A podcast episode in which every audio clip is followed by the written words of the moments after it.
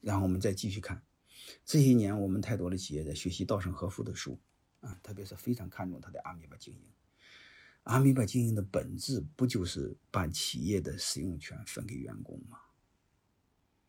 啊，各位，股权激励不就是把企业所有的权利和员工共享吗？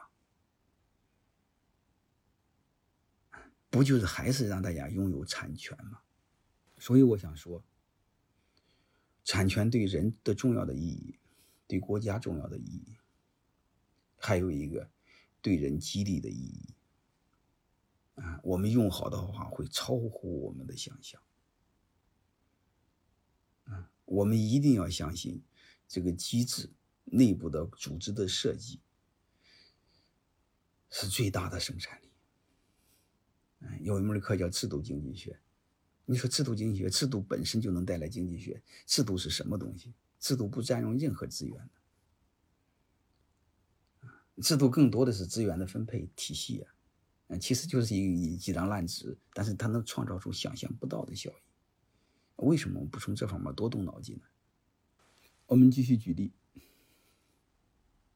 刚才说过，产权是一主权利，人权也是一主，好吧？股权也是一主，它不是通常不是单一权利。我们继续讲，回到产权的本质上，所以它是一主权利，包括很多权利。如果这些权大家理解起来有点抽象，你就想起你一套房子就好了。这套房子你可以住，就可以用，就要有使用权；你可以对外出租，你就享有对应的收益权，对吧？然后你同时有能出租，就有你有租赁权；你卖了之后，你可以有增值权，嗯，然后你能卖的权利就叫交易权。然后你不想卖也不想住，你可以把它扒了，啊，你重新再盖，处置权，嗯，你看它是有遗嘱权利。这些能干什么用呢？可以实现你的激励，嗯。约束、配置、协调，啊，当然这个听起来有点抽象。我举例，如果你招聘员工，嗯，你给他六千块钱，他不愿意来，嗯，然后你说一句话，他就来了。你说兄弟，你来吧，我给你二十平方米的房产的使用权，他就来了。当然这个说的太学术，其实啥意思呢？你就给他个员工宿舍，他就来了。你会你会发发现，你怎么激励他用一个员工宿舍激励的？同时，你会发现你也约束了他。为什么？他不在这干的时候，这个使用权就没了，对吧？啊，如果他找别的单位，你会发现人家不给他使用权，你会发现，同时你会发现，你不但激励了他，又约束了他。这就不就是产权的功能吗？啊，当然你说你来这招聘的不是一般员工，或者你从北上广弄一个高管啊，彪呼呼的，牛逼哄哄，这时候你再给他一套别墅。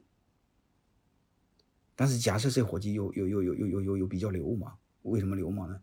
你光要使用权不行，他非要把产权也要，房产证给他，这对你是有风险的。为什么？你把房产给了他，第二天他要离开怎么办？但你又非要要这个人怎么办？那你们商谈嘛，谈谈嘛，怎么谈呢？你跟他这么谈，你说兄弟啊，这套别墅我会让你住着，啊，不影响你住，啊，但是你有一个前提，就是你只要给我工作十年，我就把这个别墅的房产证给你。不影响你们家住，因为我现在给你不可以，你要第二天离开，我这别墅就没了，我不就吃亏吗？对吧？嗯，假设那个伙计同意的话，你会发现你给他的模式是什么？你给他的先给使用权，然后再加十年的业绩等于产权。你可以很简单的理解为使用权加业绩转所有权。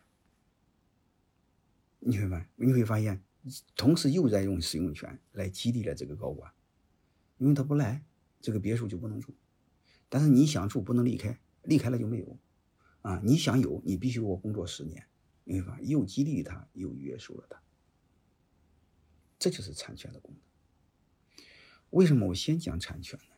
因为股权是产权的一种，股权的本质就是产权，只不过是股权是想象的一个抽象的概念，他看不见。啊，为什么讲产权呢？产权看得见，产权看得见有有什么好处呢？因为我们人这个动物对看得见的看得见的东西容易理解，对抽象的东西不容易理解。嗯，特别是女同学，对抽象的东西更不容易理解。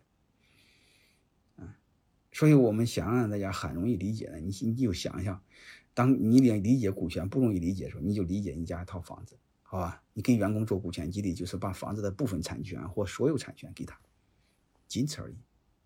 啊然后我们去看几个案例，让大家对产权有一点认识，好吧？我们看看农村为什么这么落后呢？太多的人在想办法。你比如其中一个想办法就在谈农村宅基地的改革，应该把产权还给农民。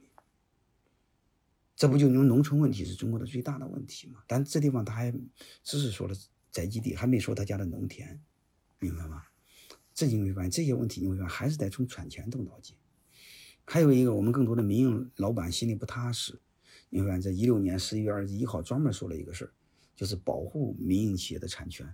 说白了就是让大家心里才踏实。这个东西不被保护，它是不踏实的，它就会跑出去的。